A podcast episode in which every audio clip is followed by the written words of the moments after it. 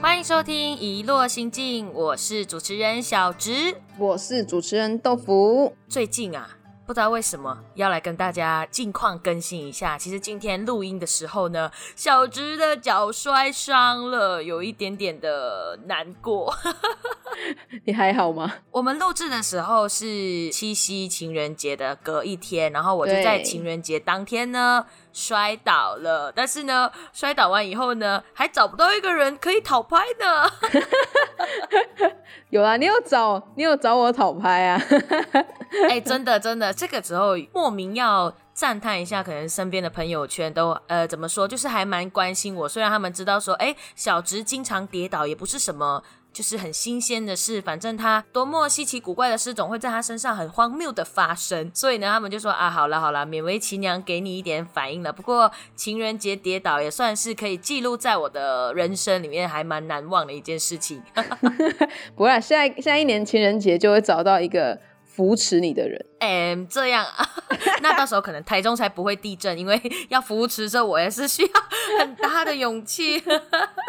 好，那我们今天的节目到底是要来谈什么呢？今天呢，就要跟大家说一下，其实我们一落心境直播一年多了，所以上次还没有听到我们一周年成军的话，是不是赶紧要回去重听一下呢？但是呢，一周年以后呢，我们那时候跟豆腐就有一个心理的想象，就是做了一年多了，我们的节目是不是在制作节目上面要有一些全新的变化？哦，没有错。因为我们的节目，其实大家如果这样子听下来，在一落心境主节目，我们一直以来都是以十五分钟的节目长度去做这个 podcast 的。那遗落布告栏的话，一定也都是在十五分钟以内就会结束。既然我们的节目属性一直以来都偏短，当然考量呃，如果实际面来讲，是我跟小植，因为还有正职的工作的关系，所以我们在制作节目上。我们会担心我们的剪辑速度啊赶不上之类的，因为我们双周就要出一次节目嘛。那另外一个呃比较理想的考量是，我们希望用一个短的时间就能够让听众吸收到一个他们从来没有听过的资讯，或者是他们很想要了解的东西。但是只要用极短的时间，比如说你上厕所的时间啊、刚睡醒的时间啊、刷牙时间，就可以听完这个节目。这是我们一开始的想象。而且其实还有一个点是，我记得我们如果。应该说，呃，不管是今天是新加入的朋友，或者是一直都跟着我们成长的听众朋友们，一定知道说我们其实很 focus 在移动，所以我们用了很多的节目，其实一直以来走的调性，我不知道是不是有一个阿妈的心态，所以我们哎不能这样说，现在的银法族也没有那个，也不是那么的调性比较慢，就是我的节奏好像稍微偏慢，好像我跟豆腐都会针对移动这个族群也好，或者是某一个议题也好，我们会拉的比较长，做的篇幅会比较多，所以大家。才会知道说我们有虾爬的长系列啊，或者是我们可能之前的不管是做工的人的系列，都是用了五六集左右的那种。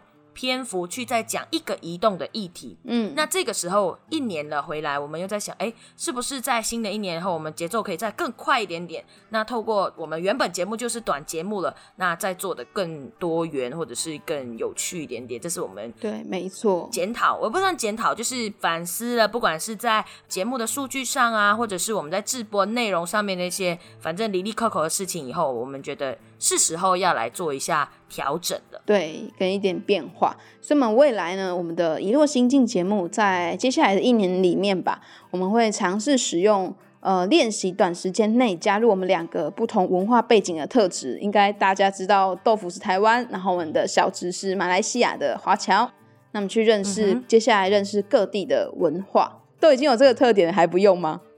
不用白不用，真的有点奇怪。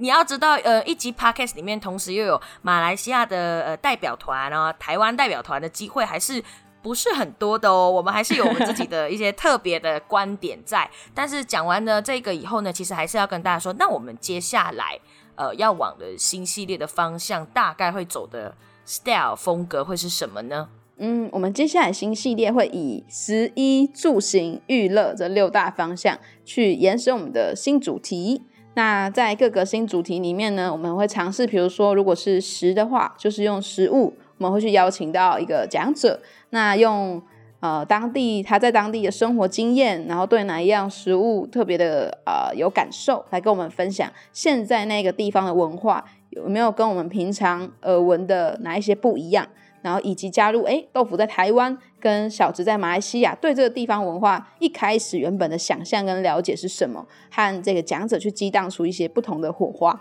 而且我觉得十一住行娱乐啊，对我们来说，它其实是一个触媒，就是我们可以透过这个比较有趣的话题去了解。某一个正在移动的人，他可能是在某个地方移动的是的原因是工作、生小孩怎么之类的。那去了解说，哎，在食物这件事情上，在移动上面，它发生了什么样的故事？我觉得我们好像似乎更加在这个新的系列里面要去琢磨，在说移动这件事情，我们会放大它的感官，透过刚刚我们所讨论到的不同的各式各样的，就是一个媒介。因为十一住行娱乐，其实在我们生活当中是非常常见的，甚至可以说。大家应该到某一个地方，第一件事情，我像豆腐的话，我就是会先找。天哪，我要在这里生存下去，我一定要知道哪里有我可以吃的东西，这应该很重要吧？WiFi 在哪里？所以，我们决定用这些生活化的触媒去找到接下来我们这个新系列里面要谈论啊、聊聊的一些事情。然后认识我们不一样的文化，而且其实我们有两个重点哦，就是第一个重点会在于着重在说，哎，食衣住行这些议题上面，对一个移动者而言，他在当地里面怎么样去放大他移动这个感受跟这个文化的经验或者是冲击，这是第一点。第二点是我们其实可以透过这些正在移动的族群的朋友们的故事，去踏查当地。发生的事，而且这些事情只专属在说，我因为在那边移动久了才会有的故事，这样子。对，应该说我们觉得移乐心境，或者是说每一个移动者的故事，绝对是和他过去的生活经验有关的，也唯有他过去的生活经验才会带给他这种专属于他的独特感受。所以，我们觉得这样的故事去认识当地的各个文化层面来说，有一点像是透过不同的人的新视角，去为我们的生活经验增添一点。色彩吧，我必须得跟大家预告说，因为呢，食衣住行这个话题其实有趣又丰富之余呢，我们两个也不会让自己太闲哦。我们除了就是去听啊，去玩乐，不是去玩乐，呃，就是去。踏查之外呢，其实我们也做了一些小小的挑战，包括可能小植要去挑战，在针对十一住行这些文化里面要做的一些新的突破。那至于是什么面向的突破呢？呃，我们邀请所有的观众跟着我们的节目呢，就会知道小植跟豆腐在接下来的计划里面会有进行哪一些新的突破，可能包括要突破自己的舒适圈，或者是一些不擅长的事情。那也希望这一件事情可以被所有的听众一起见证，然后陪我们茁壮。成长，